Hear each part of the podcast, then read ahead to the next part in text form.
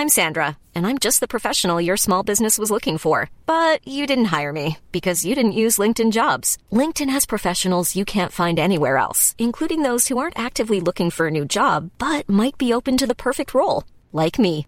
In a given month, over 70% of LinkedIn users don't visit other leading job sites. So if you're not looking on LinkedIn, you'll miss out on great candidates like Sandra. Start hiring professionals like a professional. Post your free job on linkedin.com/people today.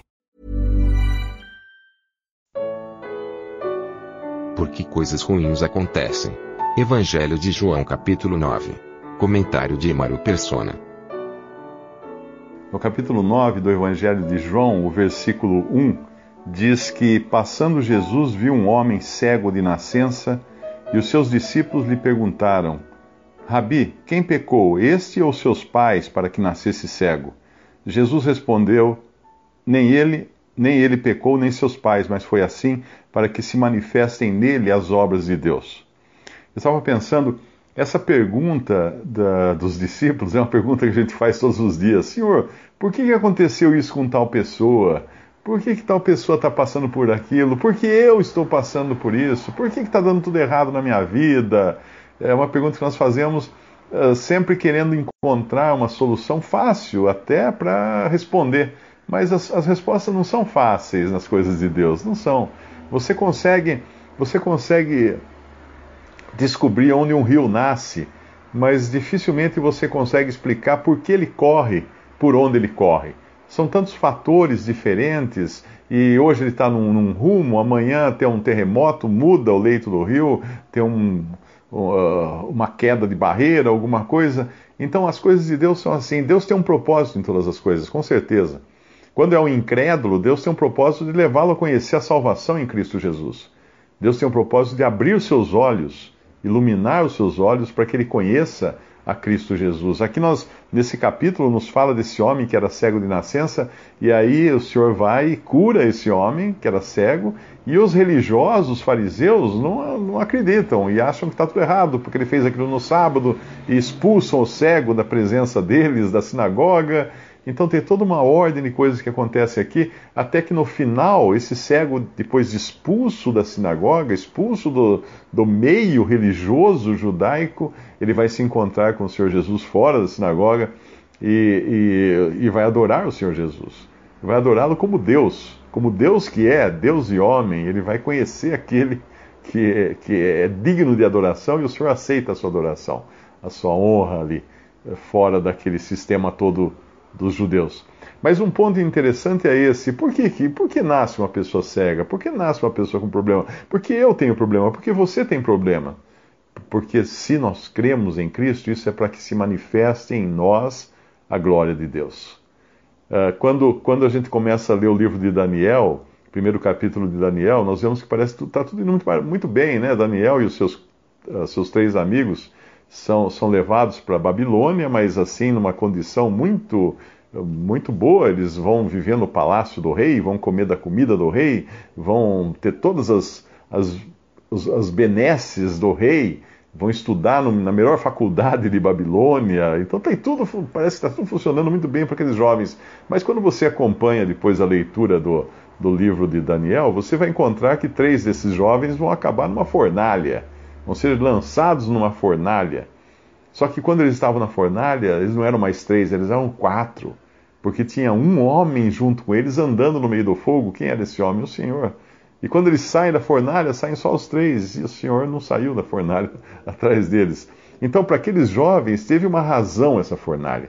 Teve um objetivo esse sofrimento. Quando você vê os, os, discípulos só perguntaram, mestre, quem, quem foi que, uh, que pecou para que esse nascesse cego? Seus pais ou ele? E o senhor fala, nenhum nem outro. Então, era limitada, inclusive, as, as opções que os discípulos colocam para ter acontecido aquilo. Quando a gente vai no livro de Jó, eram muito mais opções, eram três opções. Os três amigos de Jó, cada um tem a sua opinião da razão de Jó estar passando por aquilo tudo, mas no final Deus mostra que os três estavam errados. Quando você vai para o Antigo Testamento, José é vendido por seus irmãos pra, como escravo para o Egito, e José na prisão poderia falar assim: Senhor, por que, que eu estou aqui? Por que aconteceu isso comigo? Qual o objetivo disso na minha vida? E iria ser glorificar a Deus, como aqui no, o Senhor Jesus fala assim: uh, Jesus, Jesus uh, respondeu, nem ele pecou, nem seus pais, mas foi assim para que se manifestem nele as obras de Deus. Então, quando, quando um salvo por Cristo tem, tem que enfrentar alguma dificuldade, ele tem que entender que é para que Deus se manifeste, a glória de Deus se manifeste nele. A glória de Deus se manifestou em José, porque José, através de todo aquele sofrimento de ir para o calabouço, eh, ele depois foi elevado a vice-rei do Egito, e no final, quando seus irmãos o encontram, ele fala, o, o encontra, ele, fala assim: uh, Vós intentastes o mal contra mim, mas Deus transformou esse mal em bem para que muitos vivam, para que muitos permaneçam em vida. Então Deus tinha um propósito por trás daquele de José. Deus tinha um propósito para deixar os israelitas vagarem 40 anos pela, pelo deserto. Tem um propósito no final. E Deus tem um propósito na vida de cada um. Agora, o importante é entender que nesse propósito, uh, o, o que nós devemos fazer, como nós devemos enfrentar cada coisa?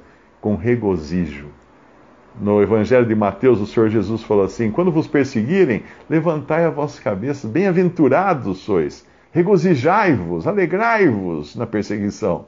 Mas como, Senhor? Está doendo, mas alegrai-vos. Paulo escreveu aos Filipenses: Alegrai-vos sempre, regozijai-vos sempre no Senhor. Outra vez vos digo: regozijai-vos. Então, o regozijo devia ser uma, uma constância na vida do crente. Lá em 1 Pedro, nós vemos que que o senhor fala de. Uh, o apóstolo Pedro fala da tribulação como uma forma de. Uma forma de, de, de, de prova que eles tinham que passar, ainda que por um pouco de tempo, né, eles tinham que passar por aquela prova para que a fé deles, como a prata, uh, que é provada pelo, pelo fogo, pudesse ser provada e saísse pura no final. Então, esse regozijo só pode ser mesmo com um crente.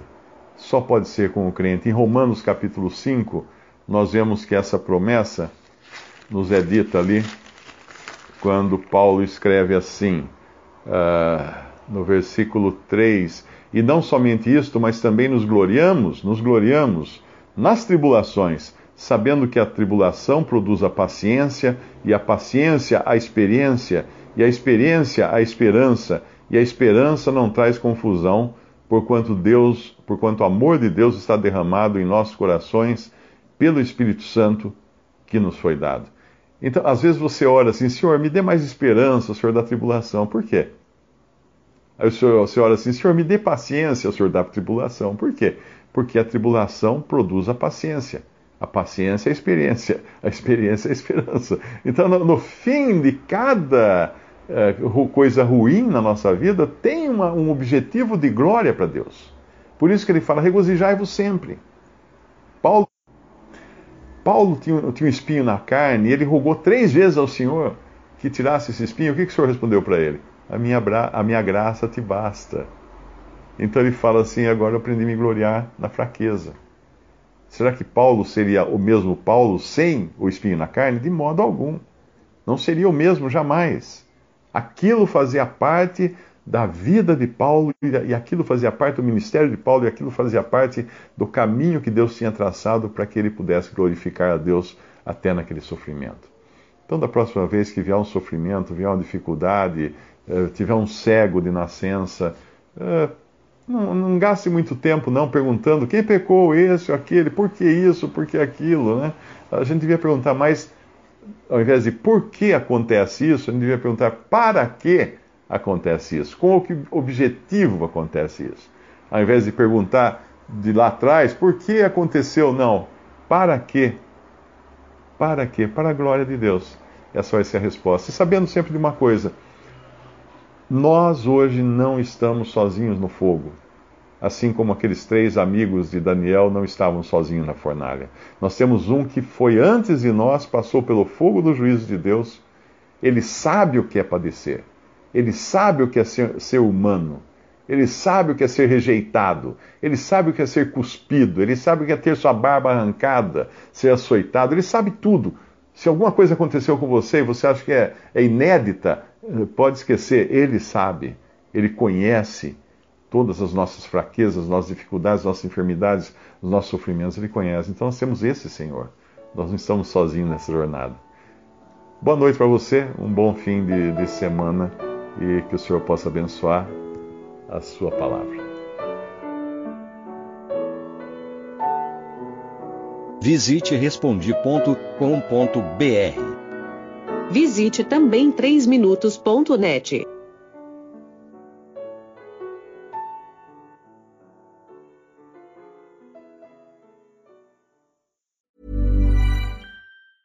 Planning for your next trip?